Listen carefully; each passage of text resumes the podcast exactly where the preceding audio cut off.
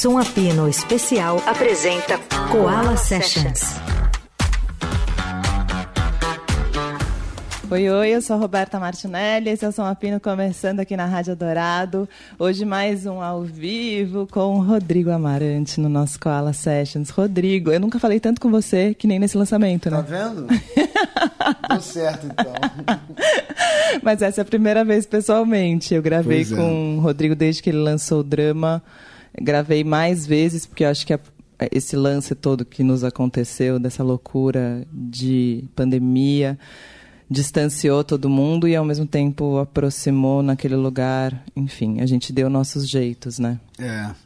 Aproximou. É, eu acho que distância, criou distância onde tinha que, já tinha que ter distância e aproximou aquilo que merecia aproximar. É isso. A gente passou a valorizar o tempo que a gente tem, né? É, No final das contas. muito.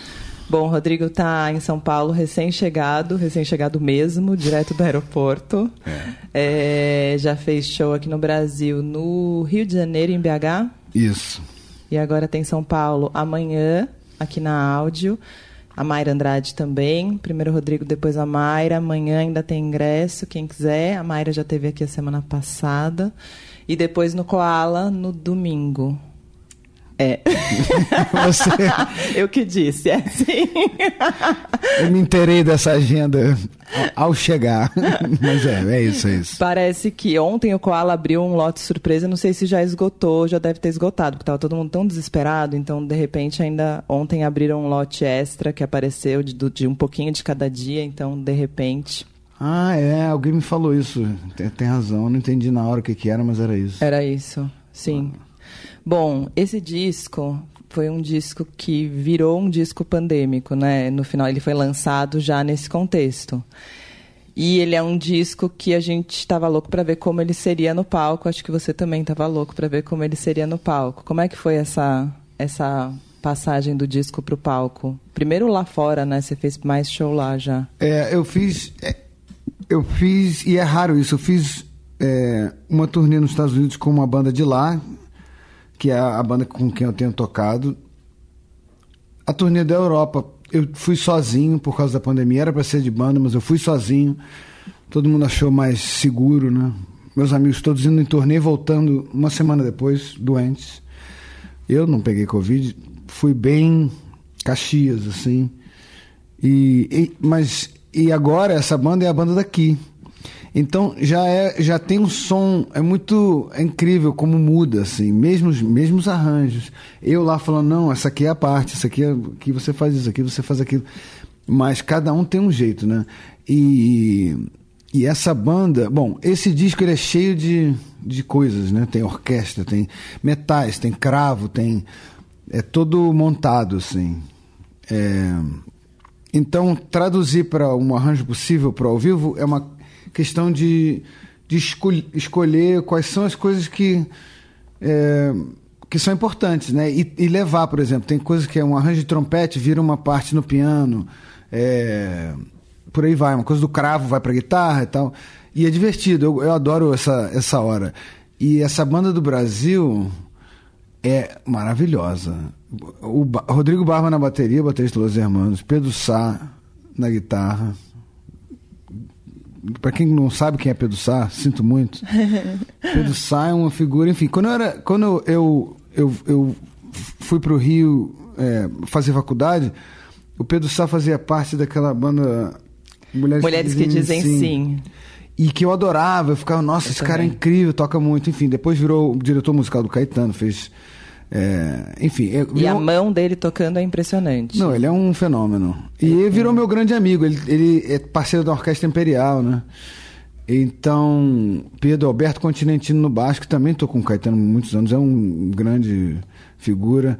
É, Daniel Castello na, na percussão, que é meu amigo, na verdade ele é professor de filosofia e, e- e história da arte no- na PUC, meu grande amigo da minha turma, mas é um músico incrível e aceitou tirar licença para fazer essa, essa turnê. Que legal. E Nana no violoncelo e, e, e teclado, enfim.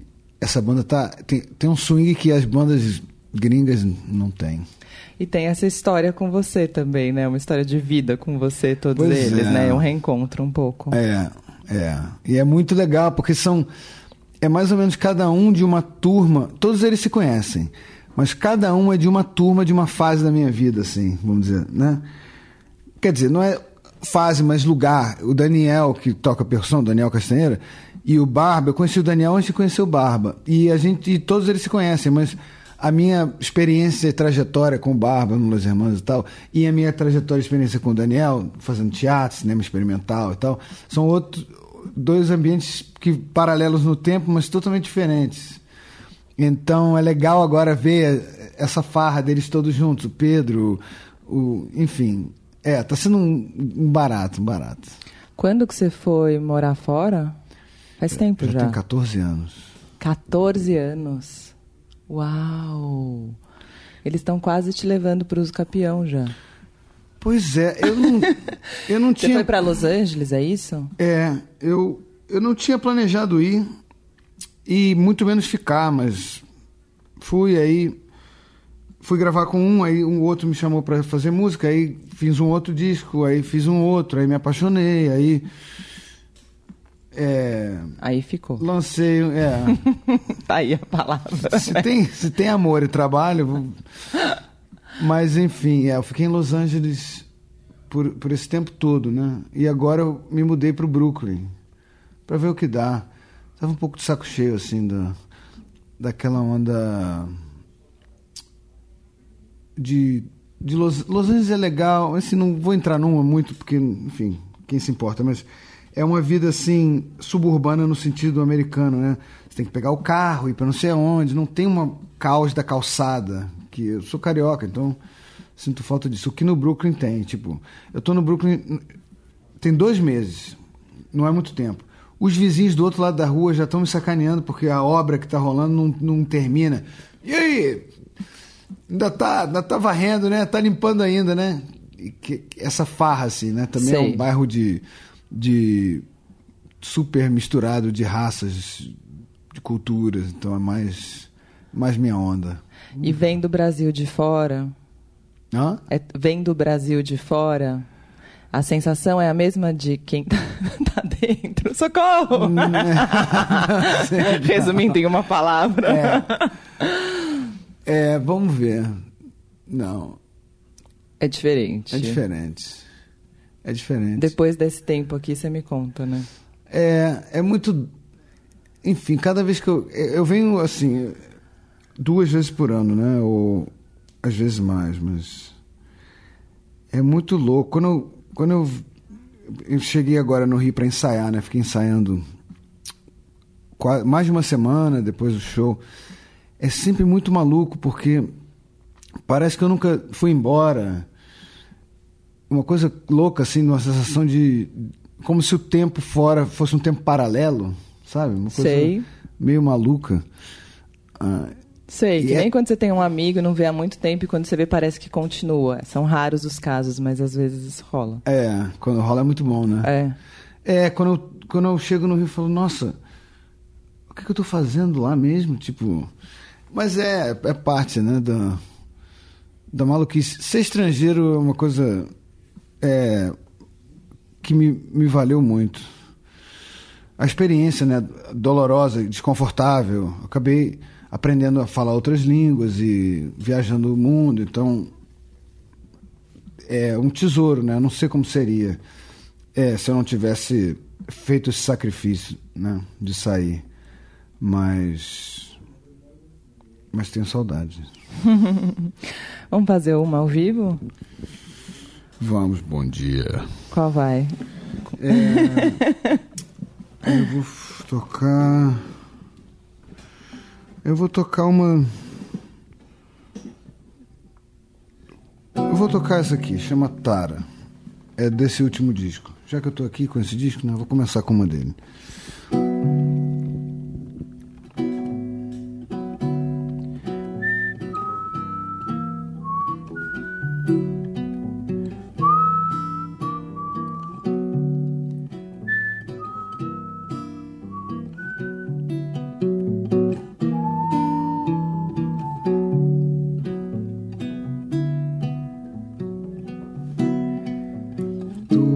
Tara meu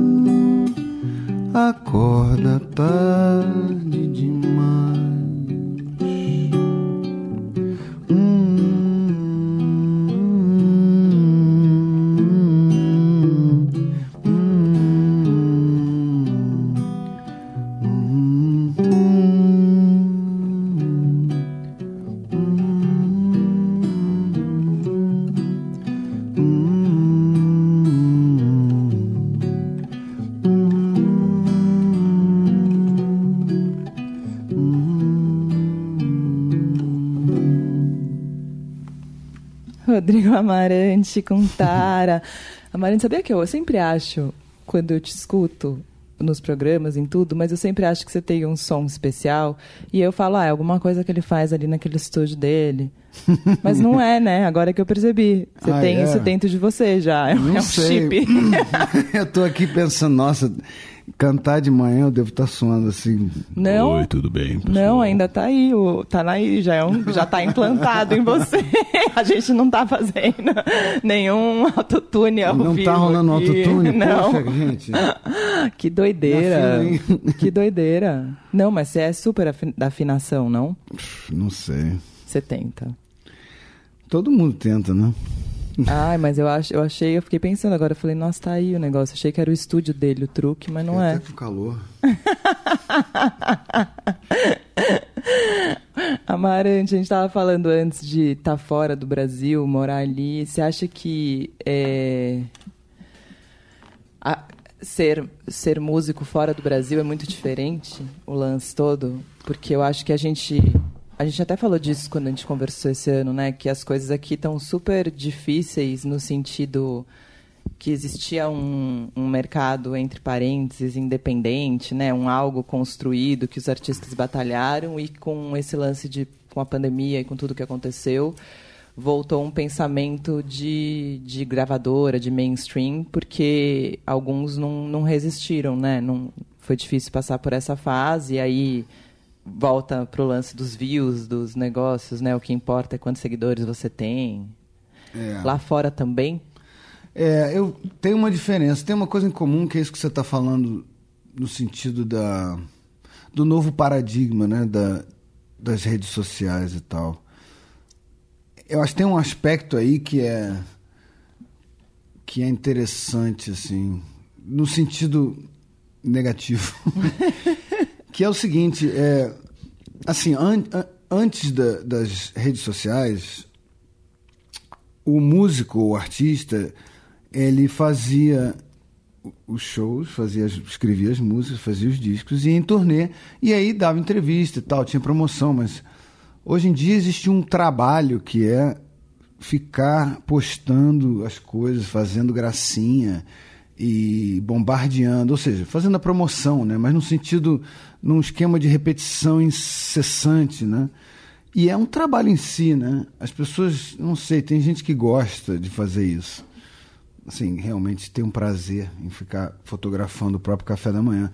Eu não sou uma dessas pessoas. É, eu gosto de, de, audiovisual, adoro escrever, adoro cinema, trabalhar com essas coisas, mas Instagram não é isso, né? Enfim, o que eu estou querendo dizer é o seguinte, que com esse novo paradigma, antigamente eu tinha uma reunião com a gravadora e a reunião era sobre o que, que a gravadora está fazendo para promover o disco, né? E a gente discutia, alinhava os pensamentos e tal. Hoje em dia a reunião é sobre o que, que eu estou fazendo. para promover o disco. Para promover o disco, o que, que eu deveria estar fazendo e tal. Então, não é uma coisa de reclamar, mas o, o, tem um, um, um, aspecto disso que é o seguinte: aqueles que não têm pai rico, é, herança, mesada e coisa e tal, tem que trabalhar em paralelo, em alguma coisa para ganhar um dinheiro para poder manter o lance rolando enquanto não está fazendo grana com música, né? Ou seja, ainda que seja um primeiro momento ou que seja uma carreira assim que não dá tanto retorno, a pessoa tem que fazer o trabalho. E aí ainda, se a pessoa tiver filho ou, enfim, o tempo que sobra para fazer foto de café da manhã e essas coisas é nenhum. Então, esse novo paradigma, ou seja, a hiperconcentração, do, da promoção no artista acaba elitizando ainda mais isso, porque você tem que ter Sim. um tempo livre na mão, tem que estar tá passeando, tem que estar tá no, no, no, na piscina, no parque, não sei o quê, nessa. Assim, não necessariamente, claro, estou exagerando aqui. Sim, mas para explicar o, o, o, que acontece no final, porque é, é o que acontece mesmo. É, de criar conteúdo e de não sei o quê, é uma coisa assim. É, e, e, e é e, e cada vez mais banal, né? Porque conteúdo não é, quer dizer substância, né? Mas enfim, isso aí já é um subpapo desse papo. O outro lado que é diferente daqui do Brasil, do esquema do Brasil para os Estados Unidos e a Europa, pelo menos, que é o que eu conheço mais, é, tá mais na prática.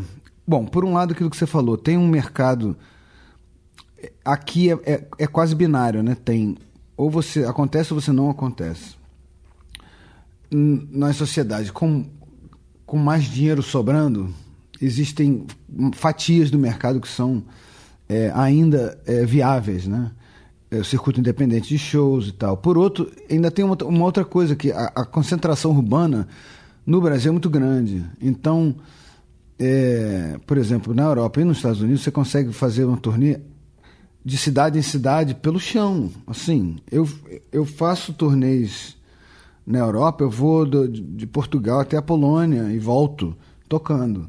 Ou seja, as bandas viajam, é muito comum, bandas que você acha, ah, essa banda é grande e tal. As bandas viajam sem hold, sem motorista, sem. Entra numa van e vai. E vai.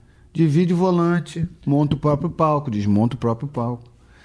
E aqui, para começar, já não dá para ir pelo chão pelo país inteiro, porque não tem tanta o aéreo é caríssimo. O aéreo é super caro. E aí o equipamento que você tem que levar para fazer o show, voando com o equipamento, é caríssimo. Então, é complicado. Acaba, mais uma vez, elitizando também, porque você não dá. Assim, é muito difícil se meter num carro e ir pela estrada fazendo uma turnê. E isso é possível. É o dia a dia de muitas bandas lá fora.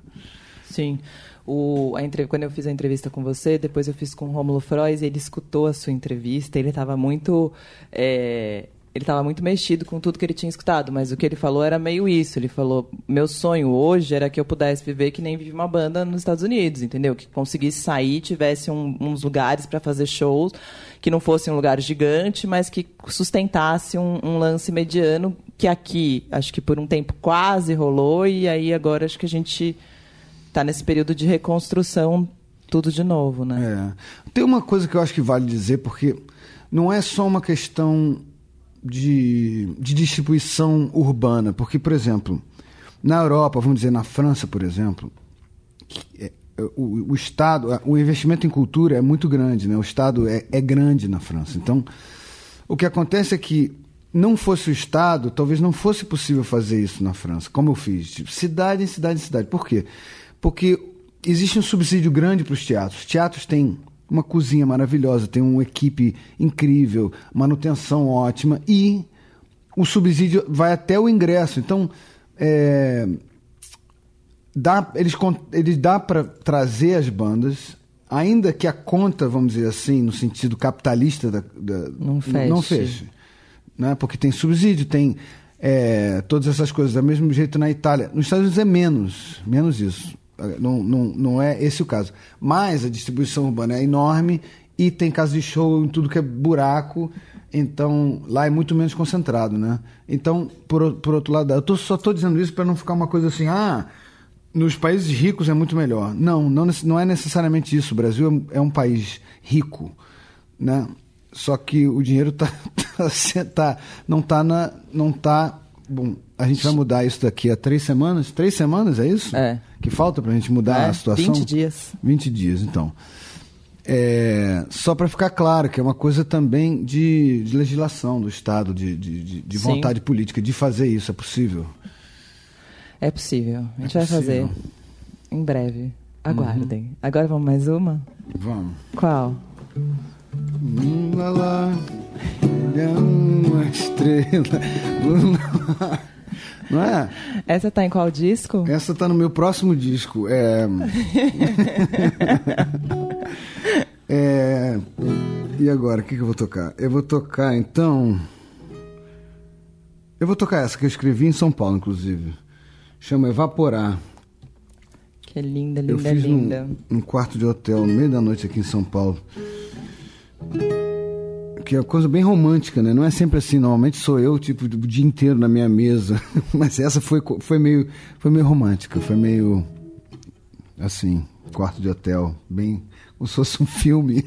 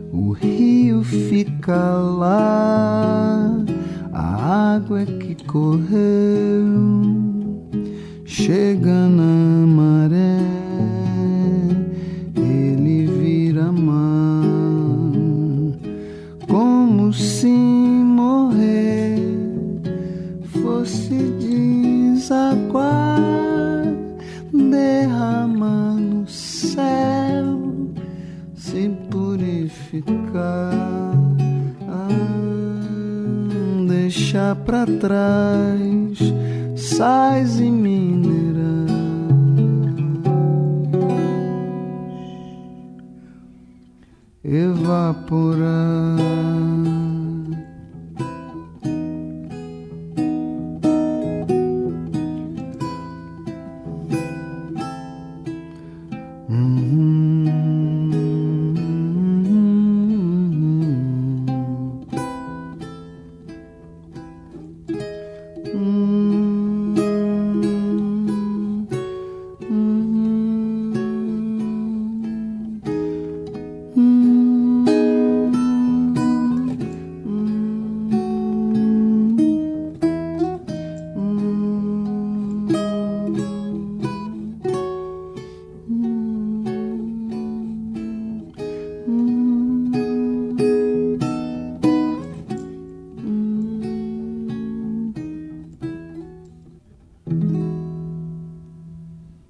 Rodrigo Amarante, Evaporar aqui no São Apino.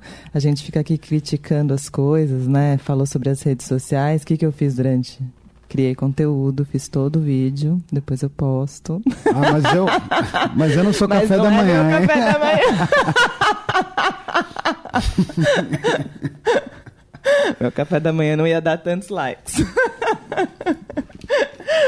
Agora está na hora do intervalo? Está na hora do intervalo. O intervalo é rápido, eu volto com mais Som Apino Koala Sessions. Até já. Você ouve Som Apino Especial. Koala Sessions. Você ouve Som Apino Especial. Koala Sessions.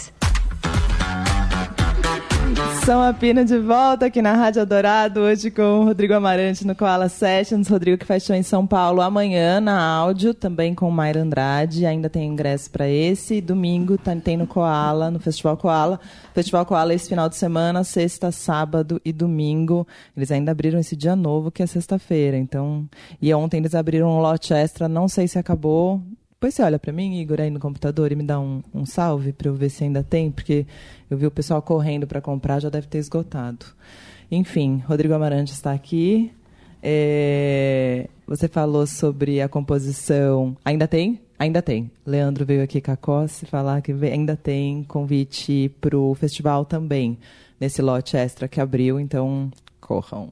É, você falou sobre evaporar, que é essa composição romântica, que as outras são composições lá na sua mesa.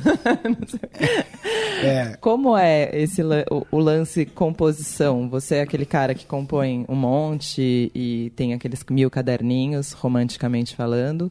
Ou você é, ah, vou fazer um disco, senta e faz?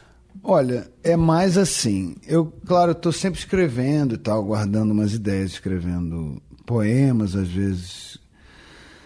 Mas o fato é que eu, quando tenho que fazer um disco, quando falo, não, vou fazer, aí eu sento e faço mais ou menos uma atrás da outra. E isso, assim, é, isso começou porque eu, na verdade, não sei fazer música. Quer dizer, assim, Talvez não seja justo dizer que eu não sei, porque eu já fiz algumas músicas. Né? Talvez né? não seja mesmo. Não, mas deixa eu explicar. eu tô com uma cara que o Igor tá dentro do estúdio falando, porra. Não, não é que eu não sei, tudo bem, não vou fazer, não vou fazer esse gênero, não é, não é isso. Tem umas até que são legais. Mas era assim, começou assim, eu estava na faculdade, queria ser cineasta, estava estudando jornalismo, numa boa, e o Marcelo, eu conheci o Marcelo, a gente tocou violão ali, não sei o que, ele falou, pô, tô tô montando uma banda, quer, quer entrar na minha banda? Los Hermanos. Falei, tá, vamos lá. Aí eu entrei na banda e falei, pô, tô numa banda, vou tentar fazer música. Aí eu fiz duas músicas, mostrei para eles, eles gostaram, e essas. Aí foi assim. A partir daí. Quais eram essas duas? Eram as duas músicas minhas do primeiro disco. Se não me engano, são só duas, né? Quem sabe 11 dias. E aí, a partir daí, foi o seguinte: é, a gente fez dos. Assim, teve mês que a gente fazia 25 shows por mês, 27, uma coisa louca. Aí passou um tempo, a gente falou, vamos fazer outro disco. Tá bom. Aí, como que era? É, eu ia pra. A gente alug, fez isso com todos os discos. Alugava uma casinha no campo e ia para lá fazer o disco. Aí eu ia duas semanas antes e fazia as músicas pro disco, em duas semanas. Então era meio assim, eu chegava lá, eu e Marcelo, só eu e Marcelo, ia cada um para um, um, canto, e era aquela competição, quem fazia mais música, entendeu? Foi uma coisa que me inventou como compositor. É, então, isso para dizer que era assim, era uma coisa de, tudo bem, vamos lá, tá na hora de ter aquelas ideias maravilhosas. Que eu acho que é uma, meio maluquice, né, assim, mas funciona. Funcionou pacas, né? Então, eu, a gente ia no fim do dia, a gente almoçava junto e aí, conseguiu escrever alguma coisa? Nada, tá horrível. E tal. Aí de noite a gente se encontrava de novo e aí mostravam para o outro, aí trocava ideia, dava sugestão e tal. Assim, eu sou muito grato porque não fosse não fosse isso, acho que eu não teria, eu teria eu teria dito o que eu falei antes, mas com autoridade. Tipo, ah, não não sei se eu consigo fazer música e tal, mas como teve essa esse intensivão, né? Eu e Marcelo. É, e aí eu, tom, aí eu comecei a achar que eu conseguia fazer música. E aí foi assim nos outros discos. E, e depois daí eu falei, ah, então vou fingir, continuar fingindo que sei. E fui fazendo. Então, Evaporar foi uma dessas. A história é o seguinte, eu, eu fui chamado para gravar com o Lani Gordon. E eu fiquei super lisonjeado, porque era um disco dele fazendo duetos com os grandes nomes da música brasileira com quem ele gravou: Caetano, Gal, Tom Zé, Gil. E ele me chamou para fazer uma com ele. Eu nem entendi de onde veio isso, né? Se ele, que ele tinha conhecimento da minha existência, nem nada disso. Como eu estava no meio de turnê, não sei o quê, eu falei, tá bom, marcou-se a gravação e. E eu falei, tá bom, eu vou, vou fazer uma música. Só que passou o tempo, passou o tempo. Aí eu falei com o Lani Lani, se eu não fizer uma música a tempo, vamos gravar uma do Fagner antiga, uma coisa assim. Tá bom. Aí eu pensei em gravar uma música antiga do Fagner, mas eu cheguei em São Paulo, a gravação no dia seguinte de manhã. Eu cheguei no fim da tarde e eu resolvi. E eu fiquei, pô, que compositor de merda. Uau. Vai gravar um cover. O cara te chama, faz essa honra de te botar no disco junto com todos esses mestres. Tu vai Sim. chegar para fazer uma música dos outros. Meu irmão, senta aí e faz essa música agora. Ou então pede para parar e sai. Aí eu peguei um poeminha que eu tinha, que era só um pedaço da primeira estrofe, era uma coisa. Era ainda uma brincadeira. Tanto é que se você. A letra da música começa bem formal e vai se desmontando, assim. Porque eu, eu fui. Eu peguei aquele primeiro verso e aí fui musicando. Eu me lembro que, assim, eu terminei a música, sei lá, umas quatro ou cinco da manhã e fui gravar às 10, então estava bem estragado. Mas eu fiquei bem orgulhoso, falei, tá vendo? É lindíssima. E o. Você sabe que o Lani, uma das primeiras entrevistas que eu fiz quando eu comecei a fazer, a trabalhar com música foi com o Lani, né? Ah, e é? aí eu mandei uma mensagem, pra, me passaram o telefone dele, acho que na época não tinha WhatsApp, né? Aí eu liguei e falei, Lani, meu nome é Roberta, eu gostaria de fazer uma entrevista com você. Aí ele falou, quanto você paga? Aí eu falei, nada, então não vou fazer. Desligou. Aí depois de um segundo ele ligou. Brincadeira, vou fazer. eu fui pra casa dele já desesperada, morrendo de vergonha. Eu falei, nossa. Aí o Gui Held foi comigo e me ajudou ali na ponte. Nossa, que ótimo. É. Ah, eu fiquei, eu fiquei encantado com ele também. Rodriguinho, que linda essa música. Ele ficou falando, ele adorou a música. Nossa, que lindo. Vai, grava aí. Aí eu gravei, aí ele, cara, ele nem. Ele não precisava de nada. Ele pegou. Ele, todos os takes que ele fez de guitarra e violão, um take sem pensar. É um gênio, assim. É, e um amor também. É, é, ele é. Bom, mais uma? Vamos. Qual vai? Vou tocar uma música. Eu pensei em tocar Tardei, porque. Porque eu quase não chego, né? Aí, é, eu toco. Eu vou. Esse. Só para fazer uma, um esclarecimento. Eu não sei, eu tô improvisando, escolhendo uma aqui. Na, No show de amanhã eu vou tocar quase o disco novo todo, vou tocar o cavalo também, quase todo. Quer dizer, eu vou ter que encolher o show um pouco, porque eu saí tocando quase tudo, e umas outras músicas também. Enfim, tô pensando alto aqui. Acho que tô precisando de mais um café, né? Vou providenciar. Eu tô numa mistura de muito à vontade e muito nervoso. É que tem um lance, né? Porque eu acho que vocês estão acostumados a fazer show, é, é, grande, é muita gente também, né? Quando fica só uma pessoa olhando, às vezes dá um pouco de. Só uma pessoa, até parece, tem um monte de gente ouvindo no não, rádio. Não, mas aí que tá. O palco, um monte de gente é mole. Eu e você aqui que é o perigo. Eu fico aqui assim. Ah. Eu vou pegar um café então. Eu vou lá pegar um café, você faz a música? Ah, é? Quer? Não.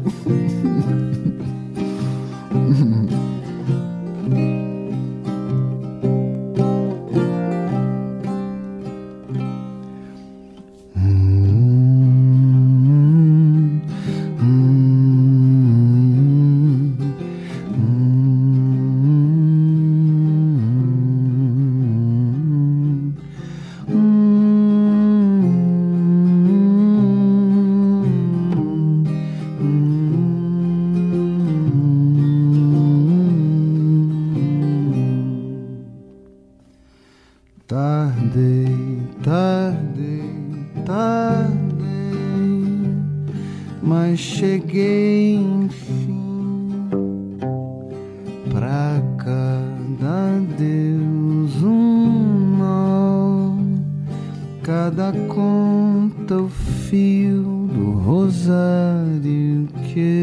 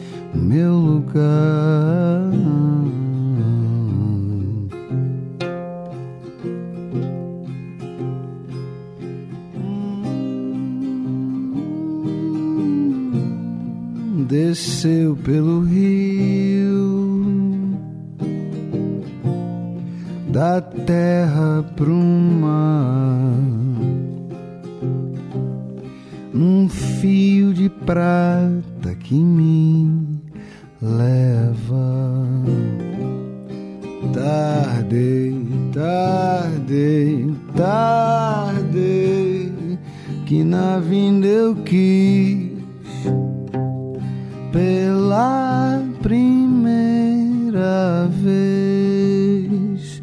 Nunca mais partir, esperar você. Onde está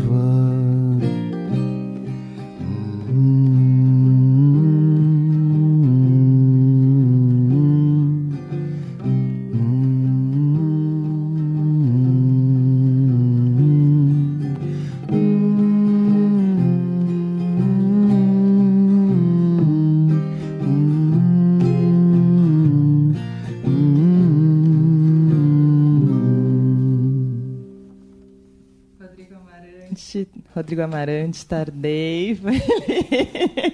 Eu fiquei com a minha capa da invisibilidade aqui. Eu falei, vou ficar Eu nem bem, olho. Eu vou ficar bem quieto aqui. Vou ficar...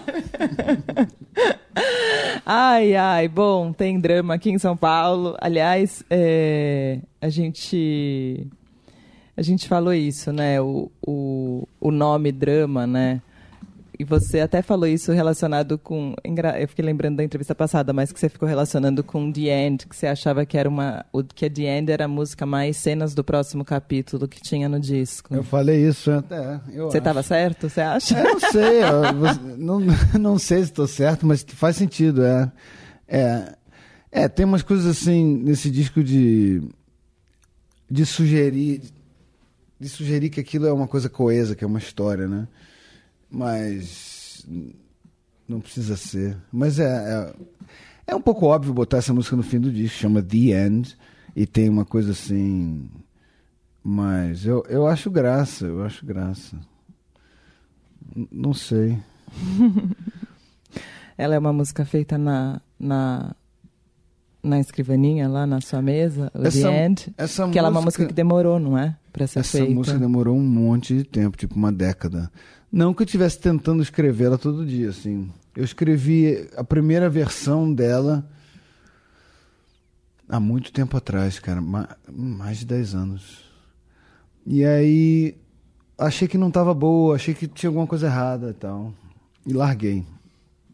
Uns anos depois eu dei uma lembrei dela, estava no piano, lembrei, falei: "Ah, tem um tem alguma coisa aqui que que um dia eu vou consertar, vou, vai dar certo. E aí, quando eu estava fazendo esse disco, estava estudando um outro negócio no piano e ela me veio, eu falei, ah, então é agora. Aí terminei, finalmente escrevi uma nova parte.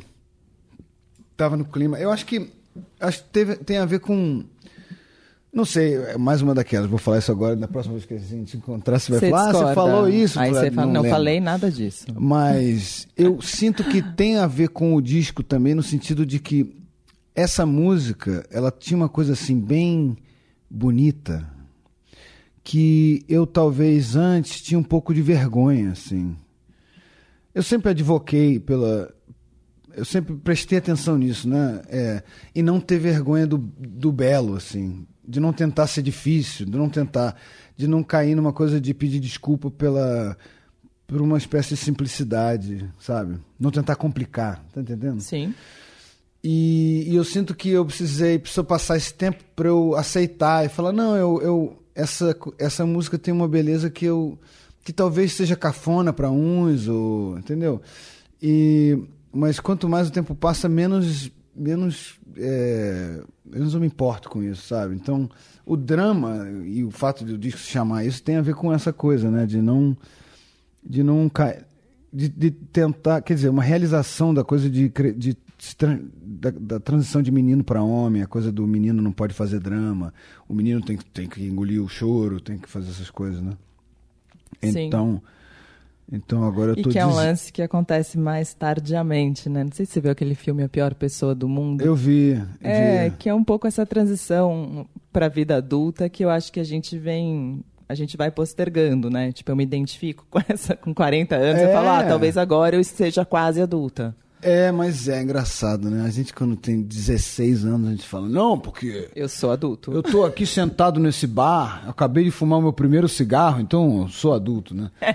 Aí com 25 a gente fala, não, mas eu tô na universidade aqui estudando por, por minha própria vontade, eu sou um adulto.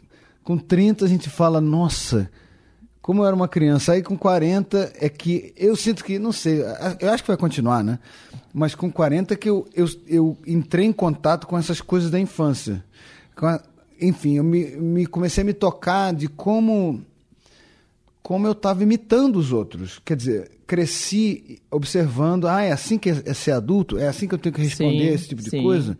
É assim que, é, é, que eu vou sobreviver? É assim que eu tenho que ser valentão? Assim que eu, enfim, depois desse tempo todo eu comecei a perceber essas coisas e falar, nossa, olha só, realmente eu eu é assim, né? A gente que se reflete nessa, enfim, no papo do, do lance do disco, que é, em vez de eu entendi que em vez de buscar, em vez de acreditar numa voz pura, ah, isso aqui é uma expressão pura da minha alma, minha expressão verdadeira, em vez de cair nessa, de acreditar ou buscar isso, eu acho que para mim, pelo menos, foi muito mais existia muito mais música em tentar descobrir quais eram as máscaras que eu estava usando e tentar botar elas. Então, acho que essa, essa música era uma máscara e eu falei: não, eu não sou isso aqui, não. Isso aqui tá meio bonitinho demais. Mas aí agora eu eu tô abraçando esse bonitinho. Vamos fazer ela aqui? Vamos. Com não vou olhar, vou estar de costas. Será que é muito clichê termi terminar com The End aqui também? É bonito. De... Eu vou fazer assim. É? Quer que aproxime de... mais aqui? De não querer que o, o fim seja o fim. Acho que já está na hora da gente colocar o fim no fim também, né? Não ser tão contrários.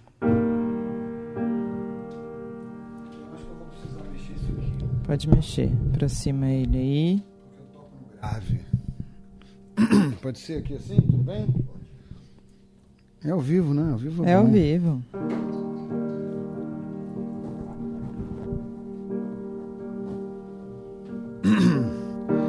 Early fall painted red, mm, broken foe put to bed. Mm, better words against the sun before a night that soon will never come. Oh no. Now the moon tucks me in. Mm, it sings about my every sin. Mm, the devil's tales are turn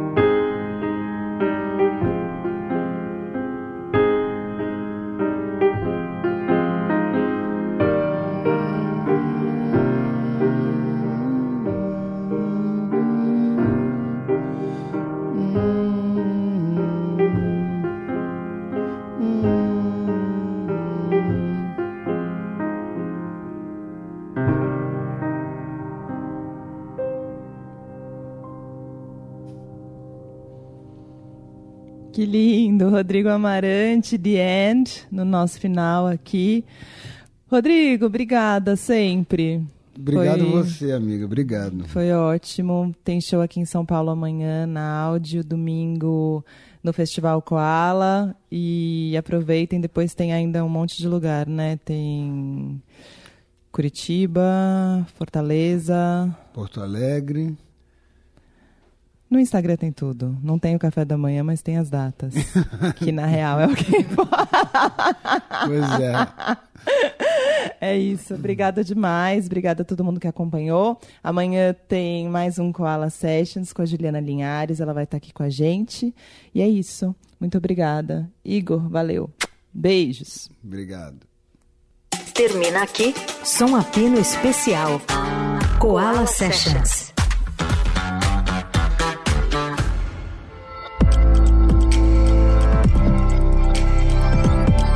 Eldorado FM.